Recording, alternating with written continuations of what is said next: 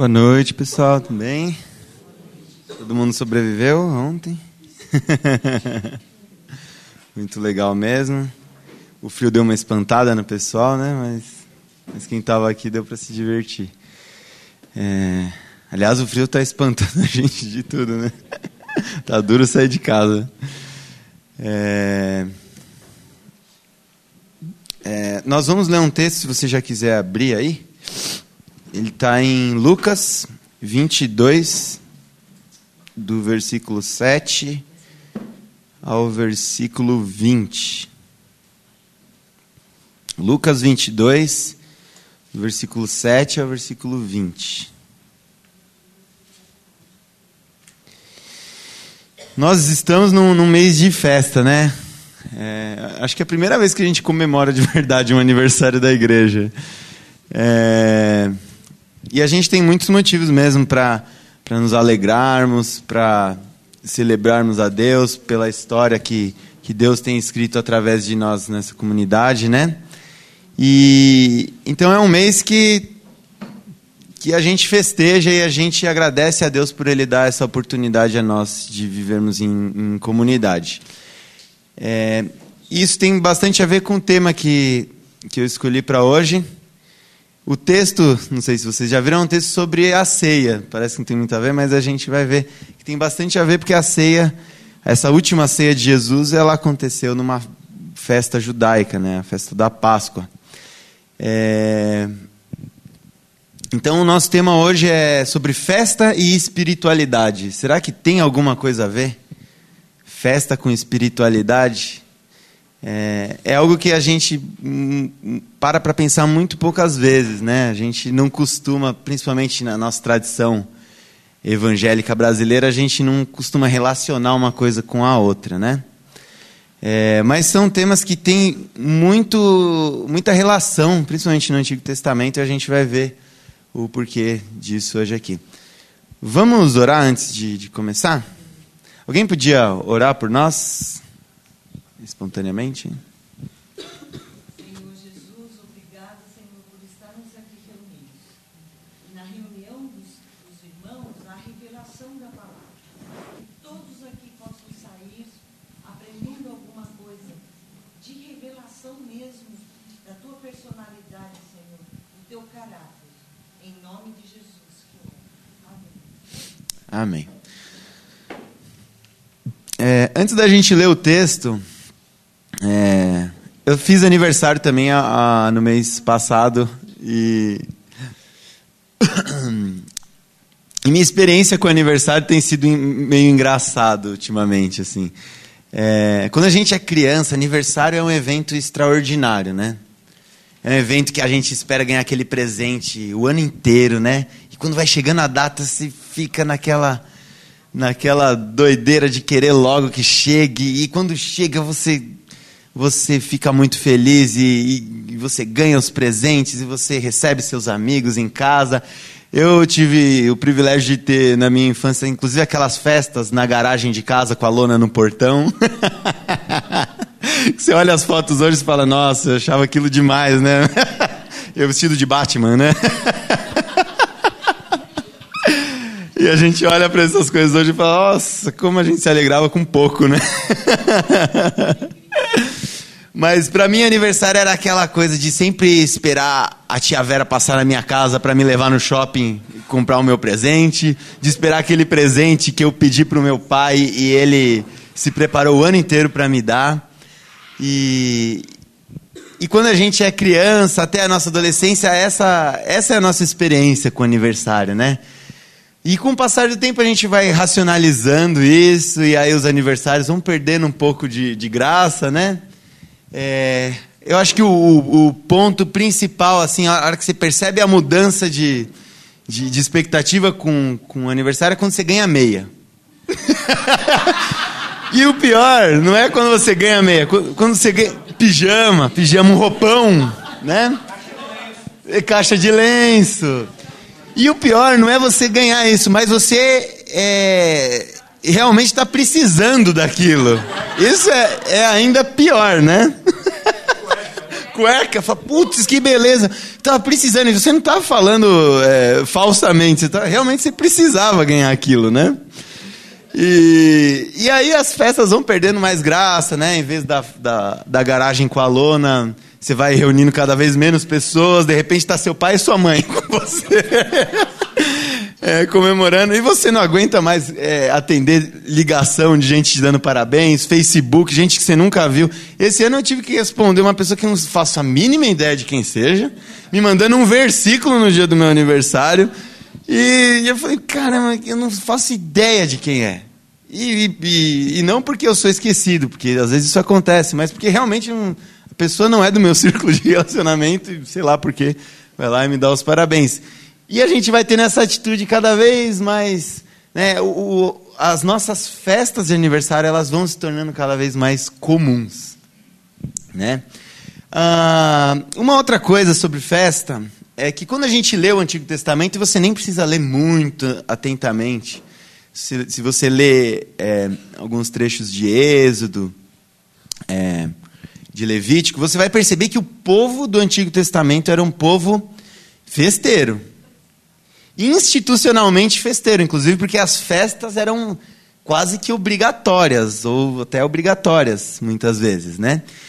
E, e a gente lendo esses trechos do Antigo Testamento, a gente percebe que é, são festas instituídas por Deus, né? Ou reveladas por Deus a Moisés lá, e esse povo tem que festejar. A festa faz, faz parte deles, né? Eles têm pelo menos três festas, as festas mais importantes são, são, são três, né? Festas anuais. Mas além dessas tem mais um monte de festas, tem festa semanal. né? O, o, o Shabá, que eles, que eles chamam, né? o sábado, é, a gente encara hoje em dia, né? Putz, que sem graça ficar sem fazer nada no sábado, mas para eles, pelo menos é, na, na, na, tradição, era, era um dia de festa, né? Era um dia que você parava para festejar, descansar e, e tudo mais. É.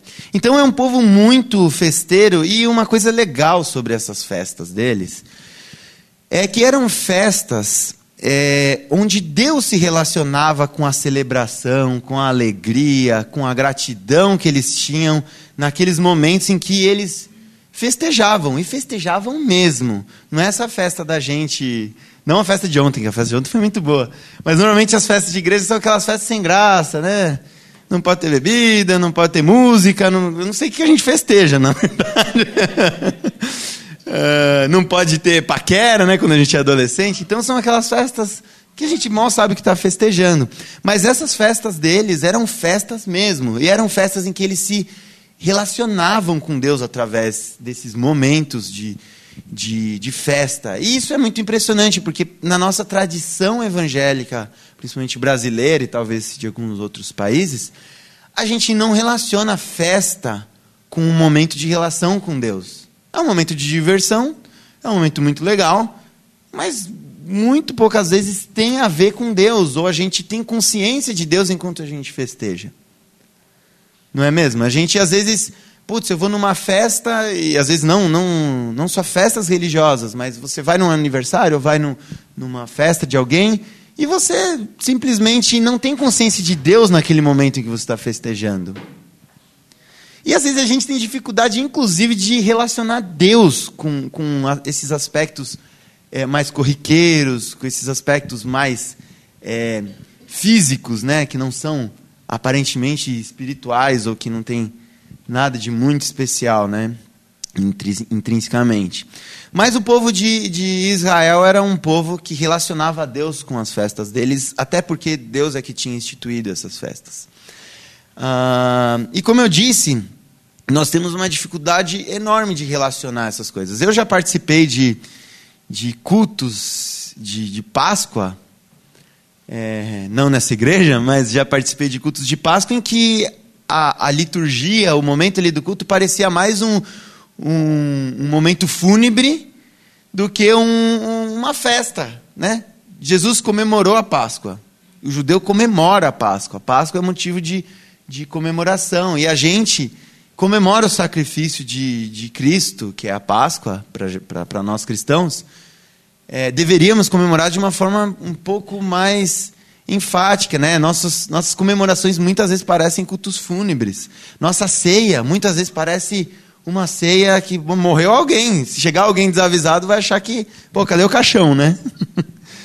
é, e, e, isso é, é, muito problemático, porque isso revela também que a gente tem um entendimento sobre espiritualidade, entendimento é, talvez errado ou equivocado sobre espiritualidade. Espiritualidade, é, para a gente, tem muito a ver com o sobrenatural, com o extraordinário, com aquilo que que, que foge do nosso controle. Deus, se Deus invadisse aqui, todo mundo caísse no chão estribuchando, putz, o culto hoje foi muito espiritual, né?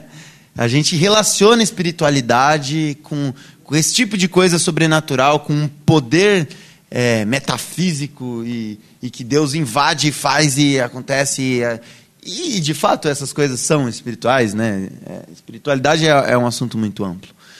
Mas é problemático a gente não relacionar espiritualidade com coisas corriqueiras. É, e, inclusive, a palavra espiritualidade ela é muito surrada. Né? A gente é, tem entendimentos muito er errados sobre espiritualidade. E a gente vê no Novo Testamento, Jesus é talvez um exemplo, talvez não, é um exemplo de, de homem, é, de humanidade né, para a gente. E certamente é um, é um exemplo de espiritualidade. E Jesus era reconhecido na sua época como o comilão e o beberrão. E a pergunta que eu faço é: pense em alguém que você considera uma pessoa espiritual. Você alguma vez relacionou essa pessoa a um comilão e beberrão?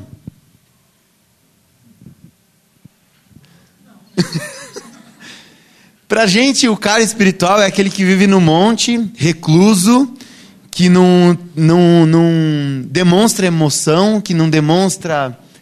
É, né, é uma pessoa fria. É uma pessoa que ora o tempo inteiro, que lê a Bíblia, que, que você dificilmente vai ver essa pessoa numa festa, porque ele vai estar orando. Mas em Jesus a gente tem um, um um, um exemplo de, de pessoa, de, de, como a humanidade deveria ser, né? É, inclusive nos mínimos detalhes. E ele é reconhecido como um comilão e um beberrão. Queria agora que a gente lesse o texto. É, então, de novo, Lucas 22, do versículo 7 até o versículo 20. Eu vou ler aqui na, na versão da mensagem, que ela é um pouco mais enfática, né? ela transmite algumas coisas legais. Então vamos lá. Lucas 22, de 7 ao 20. É, o dia dos pães sem fermento chegou, quando o cordeiro era sacrificado. Então Jesus pediu a Pedro e João: Vão preparar a Páscoa, vamos comer a ceia juntos. Eles perguntaram: Onde queres que preparemos a ceia da Páscoa?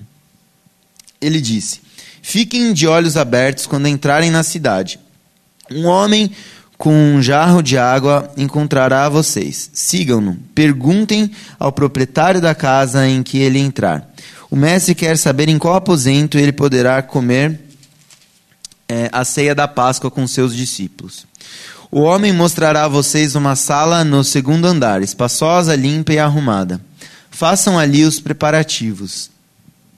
Eles é, saíram, encontraram tudo como ele disse que encontrariam e prepararam a ceia.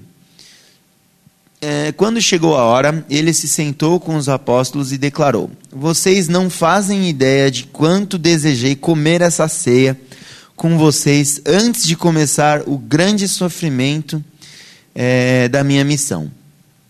Será a última ceia, até que todos a comamos outra vez no reino de Deus. Tomando o cálice, ele o abençoou e disse: Tomem e distribuam-no entre vocês. Não beberei vinho outra vez, até que venha o reino de Deus. Tomando o pão, ele abençoou, partiu e deu a eles, dizendo: Isto é meu corpo, dado por vocês. Comam-no em memória de mim. Ele fez o mesmo com o cálice após a ceia, dizendo: Este é o cálice este cálice é a nova aliança no meu sangue, derramado por vocês. É, como eu disse, a Páscoa era um era uma festa é, tradicional instituída por Deus para o povo pro povo judeu. E, e Jesus é engraçado que ele escolhe uma festa. Ele sabia que ele ia morrer, logo em seguida ele ia ser preso, torturado, enfim, tudo mais. Engraçado que ele escolhe uma festa dessa para se despedir dos seus discípulos. É o primeiro ponto que me chama a atenção nesse texto. Ele escolheu é, uma festa para isso. E, e a gente pode até pensar que, pô, Jesus está lá na festa, gente, para tudo, olha, eu vou morrer e tal. E, não, eles estavam festejando. Inclusive, outras traduções falam que enquanto comiam, Jesus é, parou e fez esse discurso. O discurso de Lucas que a gente leu, inclusive, é, Lucas é o único que faz isso. Ele escreve um. Ele põe nas palavras de Jesus um, um discurso de despedida mesmo. Então, Jesus estava se despedindo é, dos seus discípulos. E ele não enfatiza a morte, né? ele enfatiza que é a última ceia e que depois dessa ele só vai voltar a beber vinho com a gente, é vinho mesmo, hein? É, no reino de Deus. Ou seja, ele está falando de festa, ele está falando que Aqui é a última festa que ele vai participar. Depois daqui, ele vai ser preso, vai ser torturado, vai ser morto e, e vai ressuscitar. E ele escolhe uma festa, exatamente porque a festa tem um significado muito importante para Jesus e para o que ele ia viver. Normalmente, quando a gente fala de Páscoa, a gente fala do sacrifício de Jesus, a gente só enfatiza a morte.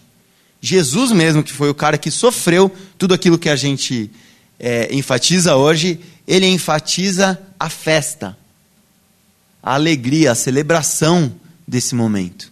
Isso é muito importante da gente perceber nesse texto. A gente fica muito vidrado, né? E, e até historicamente a, a, a, fé cristã usa a cruz como símbolo e sempre esse a morte parece que para a gente é mais importante do que a vida, do que a ressurreição. E Jesus está chamando a atenção da gente aqui nesse sentido, é, de que ele vai morrer, tudo bem, tudo bem não, mas ele vai morrer e, e, vai sofrer por nós. Mas o importante disso é que, por causa desse sofrimento, a gente vai poder é, continuar essa festa na eternidade, quando ele retornar. E isso deveria fazer a gente se alegrar bastante, né? Exatamente que é um outro, é o próximo aspecto que eu acho que não, mas é tem tem é, tem tudo a ver. Ah, ele ele poderia sabendo que ia morrer, ficar recluso, ficar sozinho, se concentrar, mas ele escolhe uma festa e, e escolhe compartilhar dessa alegria dele com os seus discípulos e com, com as pessoas, é, exatamente usando a comunhão, né, como e, e, a comunhão aqui não é menos importante do que a festa. Aliás, por causa da, comunhão, da comunhão é que a festa existe, né? É, e o legal, um aspecto bem, bem legal dessa, dessa festa é o fato do compartilhar. Que no ato da ceia e das nossas celebrações da ceia, é, a gente presta muito pouca atenção no fato de que o simbolismo da ceia mais do que um ritual religioso, é o simbolismo do compartilhar o que você tem e o que Deus tem te dado com todas as pessoas da sua comunidade. A gente percebe aqui que Jesus fala para os discípulos né, irem até a cidade, eles vão ver um, um cara, provavelmente ele já tinha combinado com esse cara é, sobre ele emprestar a casa para aquela festa acontecer. E aí a gente percebe que o cara empresta a casa, o outro vai lá e prepara o, o, o, cordeiro, o outro prepara o pão, o outro faz o molho de ervas que eles comiam, o outro traz o vinho. Muito parecido com o que a gente fez hoje, ontem aqui, né? É, cada um traz o que Deus tem te dado e a gente comemora juntos, é, essa, fazendo essa festa né, em celebração ao, ao que Deus tem feito por nós. É, e, e, esse fato do compartilhar, ele é muito, muito importante, como eu falei, ele é o principal simbolismo da ceia. O simbolismo da ceia não é você. Normalmente a gente lê 1 Coríntios 11, né, para fazer a ceia. E 1 Coríntios 11 tá falando de ceia, mas tá, Paulo está dando uma bronca, porque os caras estavam fazendo a ceia de um jeito errado. E a gente usa o texto da bronca para falar da ceia. Né? Ao invés de, de, usar o que o próprio Jesus é, falou, ou até, é, como alguns sugerem, da gente usar a multiplicação dos pães. Tem gente até que fala que a multiplicação dos pães e dos peixes não foi só um milagre da, da comida aparecer, mas um milagre do compartilhar, né? Alguém deu os pães e os peixes para a coisa começar. E provavelmente essa atitude ela, ela influenciou outras pessoas a fazerem a mesma coisa ali. E isso é o mais importante da ceia. Isso é o mais importante da festa é a gente compartilhar o que a gente tem com, com as outras pessoas. E o problema de, de 1 Coríntios, ele é importante também para a gente saber o que a gente pode fazer de errado em relação a essa, essa festa, essa comemoração. O, o fato que aconteceu em, em 1 Coríntios 11 é que eles, na, na igreja do primeiro século, eles tinham essa tradição de que é, a, o, o, a reunião semanal que eles faziam era uma reunião também onde eles comiam e, e, e, e celebravam a, a, ceia provavelmente semanalmente. E, o que eles chamavam de ceia é muito diferente do que a gente é, faz hoje em dia como ceia. Era realmente uma refeição onde cada um levava alguma coisa. Quem não tinha, comia, é, porque quem tinha muito levava para essa pessoa que não tinha. E essa era a ideia. Até porque o contexto de, de 1 Coríntios era um contexto onde as pessoas tinham estavam é, passando por um momento difícil e, e, muitas pessoas passavam fome muitas pessoas da comunidade cristã passavam por essa situação então era era importante se compartilhar e o que acontece em 1 Coríntios é que as pessoas que tinham muito levavam e comiam tudo delas não deixavam para ninguém então enquanto uns passavam fome outros saíam bêbados da ceia e isso também tem muito a ver com espiritualidade esse é um problema talvez o oposto ao problema que a gente encara hoje na nossa fé cristã, que é o problema de achar que a ceia ela é meramente algo é comer e beber. Então eles iam lá, comiam e bebiam sem consciência de Deus. E esse é o problema que Paulo chama a atenção e, e, e fala com eles: ó, oh, vocês estão fazendo isso tudo, e cadê a consciência de Deus? Sai de gente com fome, enquanto tem gente caindo de, de tanto que bebeu.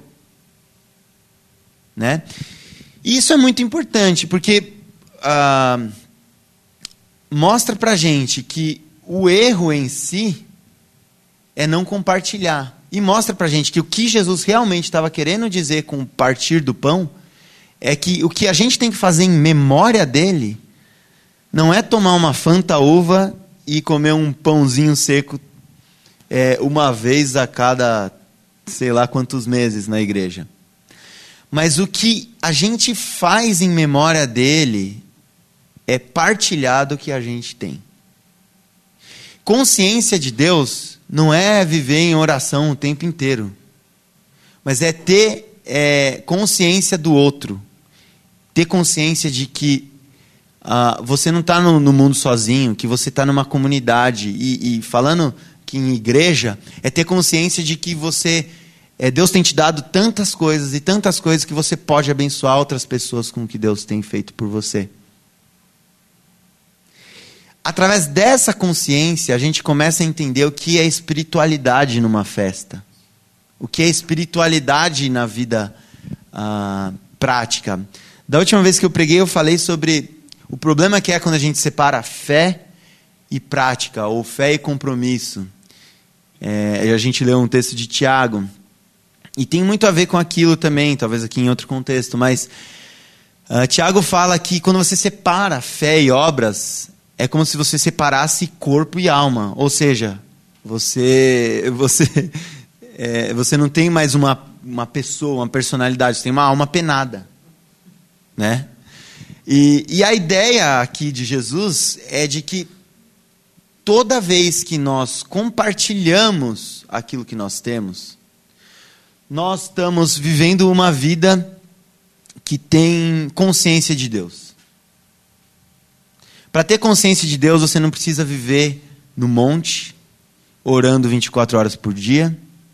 Você não precisa ser uma pessoa apática, você não precisa ser uma pessoa solitária. Para ter consciência de Deus e, e viver em memória de Cristo, O que nós precisamos fazer é compartilhar aquilo que Deus tem nos dado. E esse é um dos aspectos mais importantes da, da festa e quando a gente celebra o que Deus tem feito por nós. Jesus não faz isso e não chama atenção para essas coisas à toa numa festa. Né? É, um outro ponto bem interessante desse texto, que eu inclusive já falei um pouco, é que essa ceia, essa última ceia, ela não é algo corriqueiro, embora o seja, como os nossos aniversários, né? É, que a gente vai se acostumando e acontece sempre e de repente a gente não liga mais. Apesar, imagina, eu, eu enjoei de fazer aniversário, tenho 34 anos. Esse povo já celebrava a Páscoa pelo menos 3 mil. Você imagina como isso não se tornou corriqueiro para eles, né? Ah, mas, Jesus chama atenção para a gente é, de uma outra coisa aqui que é muito importante. O reino de Deus é uma grande festa. É uma grande festa. E Jesus, ele não fica, olha só, ele deveria ficar muito triste porque ele ia sofrer muito depois disso aqui. Ia sofrer muito.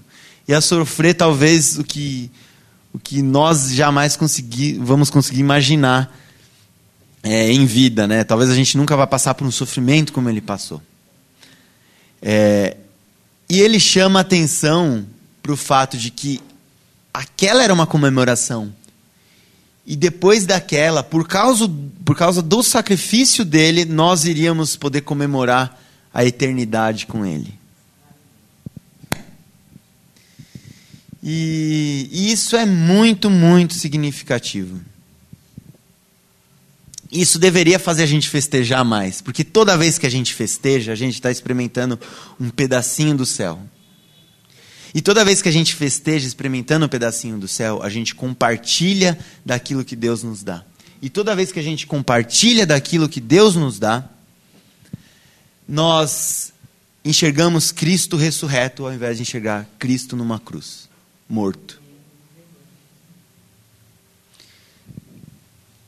A escolha de Jesus de se despedir dos seus discípulos numa festa não foi à toa.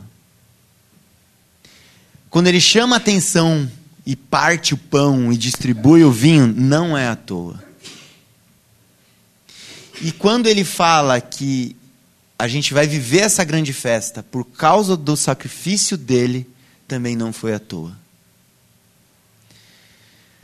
Ah, as festas deveriam ter muito mais simbolismo do que a gente normalmente atribui a elas.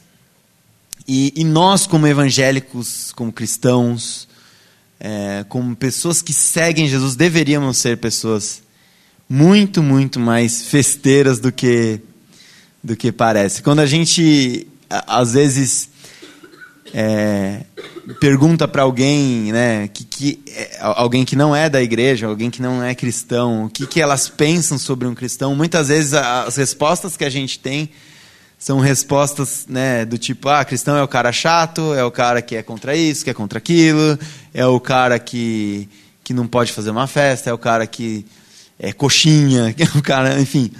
É, são todos esses estereótipos que a gente carrega, e não são estereótipos que a gente carrega à toa. Talvez isso tenha muito a ver com o que a gente entende o que é espiritualidade e com o que a gente entende entende o que Cristo for, fez por nós, né? E, e, e, eu acho que essa nossa espiritualidade ela é muito caduca. Agora, não que espiritualidade seja sempre viver numa balada, né? Lógico que isso também é uma expressão de espiritualidade, mas lógico que existem outras e, e espiritualidade, como eu disse, é um assunto muito amplo. Mas esse aspecto de colocar a espiritualidade na nossa prática, seja numa festa, seja no meu trabalho, seja é, indo ao mercado, tratando a pessoa que está nos servindo de uma forma decente, né? nas coisas mais bestas do dia a dia. É, isso também é espiritualidade. Isso também é, é celebrar a vida, né? é celebrar o que Cristo fez por nós, é compartilhar de uma alegria que Deus nos deu, né? de uma forma prática, né, de uma forma viva. Como o Tiago fala, se a gente dissocia essas coisas, a gente vive, é, vira uma alma penada. E, e nesse mês de festa que a gente tem vivido, eu espero que a gente traga à nossa consciência é, esse tipo de, de espiritualidade, que a gente encare esse mês de uma forma espiritual, agradecendo a Deus pelo, pelo que Ele tem feito por nós, é, nos alegrando nele, compartilhando do que Ele tem, tem feito por nós. Porque sempre que a gente faz isso, o que é extremamente ordinário, corriqueiro, é, simples, se torna extraordinário. Toda vez que a gente expande isso para fora das paredes da igreja, a gente vive o extraordinário que Deus tem é, para a gente, né? E eu espero que a gente nesse mês possa ter esse tipo de consciência de Deus, comemorando o aniversário da, da nossa comunidade, e, e que a gente, com isso tudo, glorifique a Deus e reflita isso é, ao nosso redor, ao redor das pessoas que a gente convive e tudo mais. Amém? Posso falar um pouquinho? Pode. é, sobre compartilhar. Eu cheguei aqui nessa igreja, ela estava começando, aqui nessa casa. O Renato acho que tinha uns 13, 12, 13 anos, o Caio dois anos a menos. É, a primeira bênção que eu recebi aqui, o Caio tinha batido o joelho no queixo e, e criou um cisto enorme no lado dele. E, e o Caio nunca tinha vindo aqui, porque eles, a gente ia numa outra igreja na Vila Mariana, e eu comecei a vir primeiro e depois os meninos. Mas aí ninguém conhecia o Caio. E eu cheguei aqui e falei para ele assim, na quarta-feira tinha reunião de, de culto, era um culto mesmo, né? E aí nós viemos aqui, eu falei, Caio, vamos lá comigo, né? Porque a gente mora dois quart- quarteirões aqui. Aí eu falei, vamos lá, vai. Eu sei que você não gosta, que você gosta lá da outra igreja, mas vamos comigo, vamos orar por para ver se sai isso aí, porque a gente levou ele num dermatologista e ela queimou com hidrogênio esse cisto para ver se ele cicatrizava. Só que virou um tumor enorme, ficou muito feio. Era enorme, virou uma couve-flor aqui por dentro. E eu fiquei muito impressionada com aquilo. E aí eu falei, vamos, vamos lá, vai. Lá todo mundo está junto, o Senhor se manifesta e, e a gente pode orar por você. O pastor João, ele nunca, eu não conhecia ele direito. Ele nunca tinha, ele dificilmente vinha aqui. Naquela quarta-feira ele estava aqui. E aí ele, ele não conhecia, nem me conhecia, não conhecia o Caio. Ele falou assim, aí a gente sentou na frente, ele falou, estava orando, ele pregou, depois ele foi orar, e aí ele olhou para o Caio e falou assim, menino, eu não te conheço, não sei seu nome, mas o Senhor está. Nós vamos orar por você e, e você, porque você está com um problema muito sério de saúde, que o Senhor vai ter que trocar seu sangue todinho para você ficar bem. Não sei qual é o seu problema.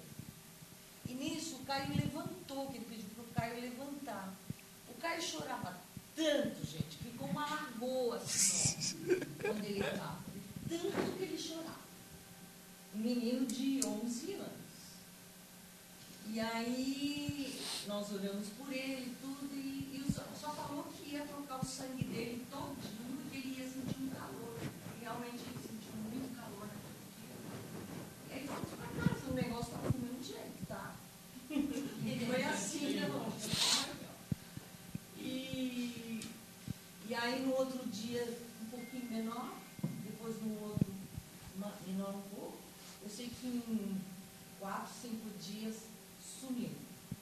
E até hoje ele não teve mais esse problema. Então essa foi uma das coisas que eu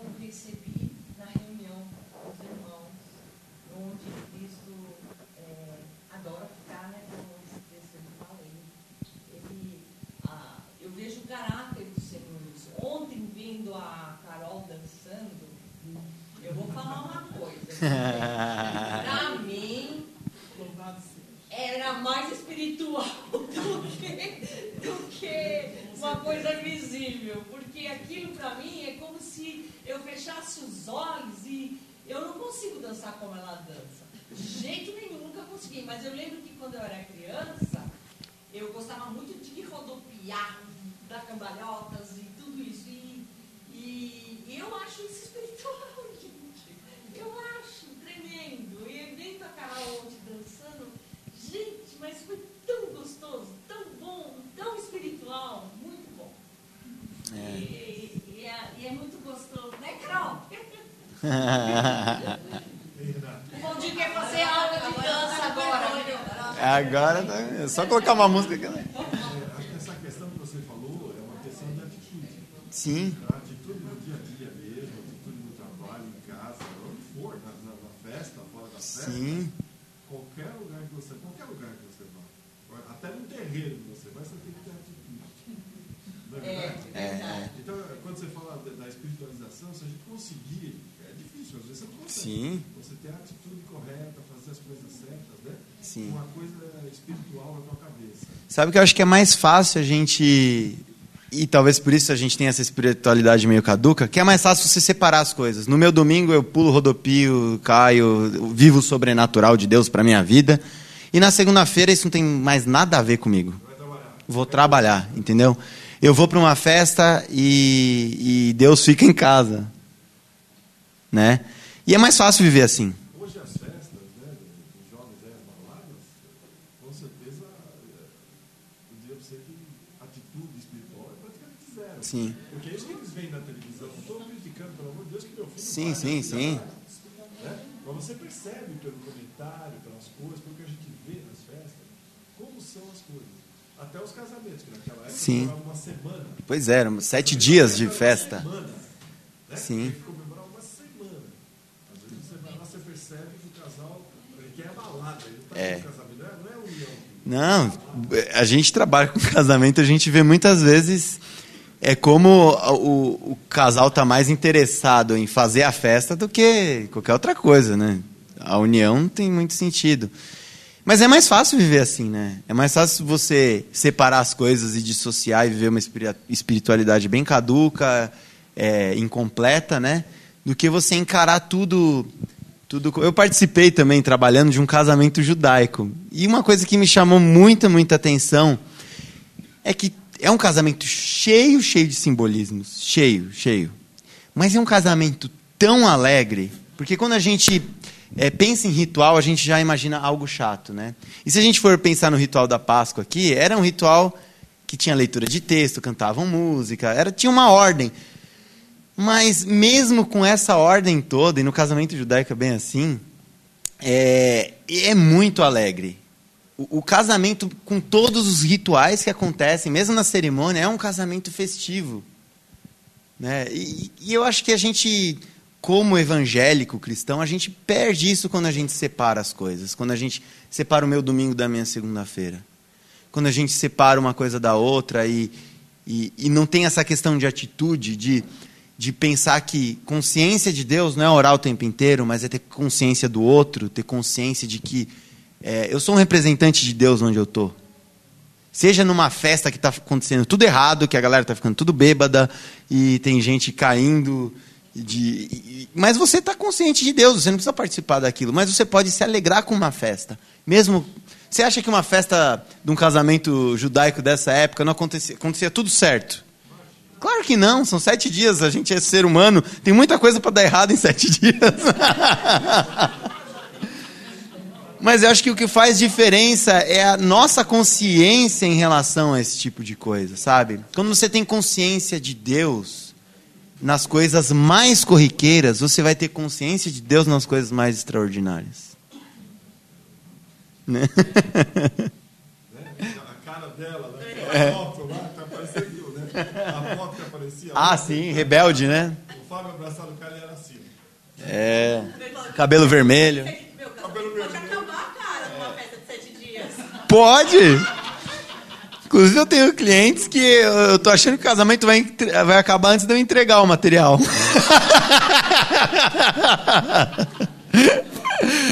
Ai, ai. Você deve ter ido em casamento também evangélico, que não tem música e não tem bebida alcoólica.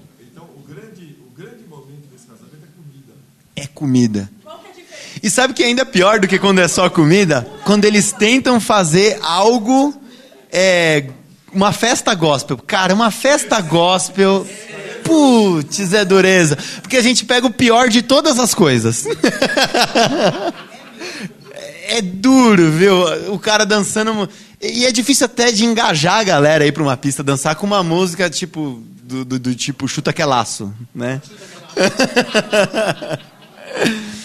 Então, assim, olha como a gente pode ser esquizofrênico quando a gente separa uma coisa da outra.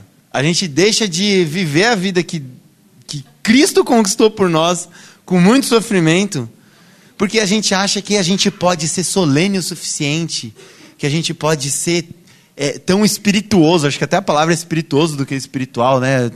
Uma espiritualidade assim, é, é tão rasa, né? E, e, e tão pequena é, quando a gente separa essas coisas. É, eu espero que a gente coloque isso em prática na nossa vida e que nesse mês a gente viva esse, esse período de festa, de celebração, de agradecimento ao que Deus tem feito por nós e que isso possa transbordar as nossas paredes e que as pessoas com as quais nós convivemos possam também experimentar dessa alegria e dessa, dessa festa que a gente vive é, através do sacrifício de Cristo. E que a gente possa viver isso pensando que na eternidade isso vai ser ainda melhor, que a festa vai ser ainda mais alegre do que, do que o que a gente pode viver aqui, do que a maior alegria que a gente pode viver aqui. Amém? Pode. Quem quiser pode falar, viu? Eu falei pouquinho para todo mundo falar. Eu vou tentar. Vou tentar porque eu vou ficar um pouco emocionado. Eu tô. Eu é, hoje eu amanheci muito grata. E aí eu queria agradecer à igreja, a todos, né, é, por essa gratidão. É, hoje eu tenho vida e tenho vida por causa dessa igreja, é, por causa dos membros dessa igreja. Cada um contribuiu de uma de uma forma ou de outra para que eu pudesse estar viva hoje. Então, assim, é, aquela comemoração de ontem me deixou muito grata. Né? Relembrar, né, através do vídeo do, do, do, do Fábio, relembrar, né, é, é, no meu caso, é, 14 anos de igreja, né, e relembrar é, os meus filhos pequenos, é, relembrar é, algumas pessoas aqui da igreja 14 anos antes. É. É. É. é e, e, eu tenho uma família, né? É, lá em casa e tenho uma família que não dá para separar. É uma só, né? E, e Deus no meio disso é, me deixa muito, é, como é que eu posso dizer, grata então, assim, eu queria agradecer a todos, todos os membros da igreja, é, por essa igreja existir, por fazer 20 anos que tem uma, um grupo à frente dessa igreja, é, tentando de uma forma ou de outra mostrar é, o, quão, o quão simples é viver com o Senhor. E isso é, não tem preço. Não tem preço. Não tem preço. E eu amanheci muito grata e queria, é, como um testemunho, é, falar para a igreja. Muito obrigada.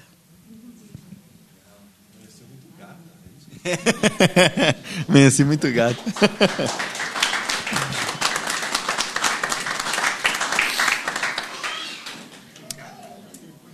Bom, é isso, gente. Vamos celebrar nosso mês de festa. Vamos celebrar a vida cada dia, onde quer que a gente esteja. Certo? O que, que vem agora aqui? As ofertas. Vamos celebrar a Deus com as nossas ofertas.